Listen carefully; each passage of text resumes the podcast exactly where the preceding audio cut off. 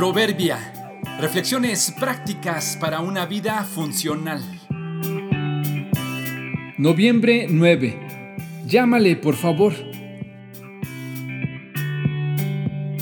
Las motivaciones son una forma de saber la razón de las acciones.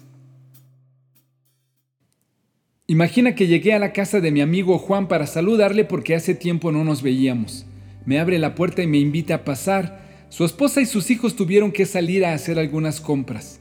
Mi amigo y yo comenzamos a charlar y luego de unos minutos suena el timbre de su casa y él sale a averiguar quién toca. Es uno de sus vecinos que le pide ayuda para algo en su casa. Mi amigo regresa para pedirme que lo espere unos minutos ya que irá rápidamente con el vecino. Cuando él se fue, timbró el teléfono de su casa. La primera vez dejé que sonara, pero inmediatamente después de una pequeña pausa vuelve a sonar y sonar.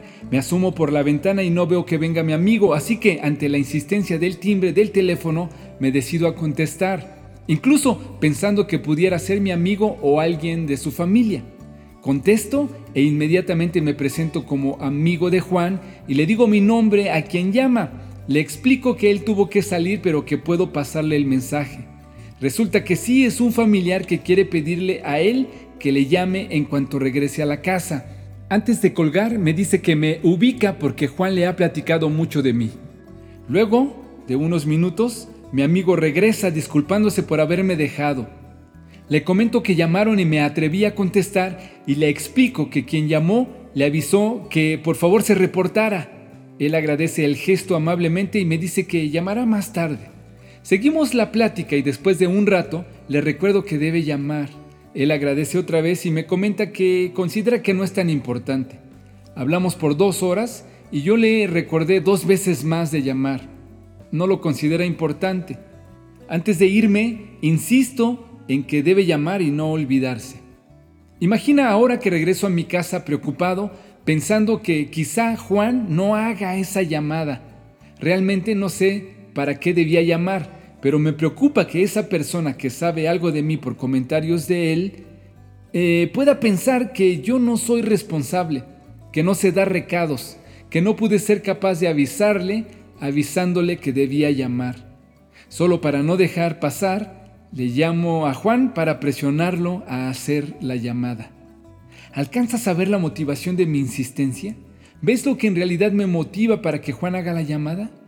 En realidad no me interesa Juan, ni su mensaje, ni su pariente. Me intereso yo.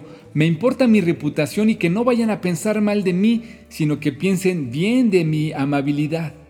Me pregunto si quizá detrás de muchos de los favores o de los cumplidos o de los esfuerzos que hacemos, no habrá una motivación escondida, ego dentro de nosotros que nos presiona para hacer y ser algo con cara de bondad y piedad. Revisemos nuestras motivaciones. ¿Quién gana en realidad con nuestra aparente preocupación por el bienestar de otros? ¿Habrá detrás de ello alguna ganancia deshonesta? Muchos se dicen ser amigos fieles, pero ¿quién podrá encontrar uno realmente digno de confianza? Los justos caminan con integridad. Benditos son los hijos que siguen sus pasos.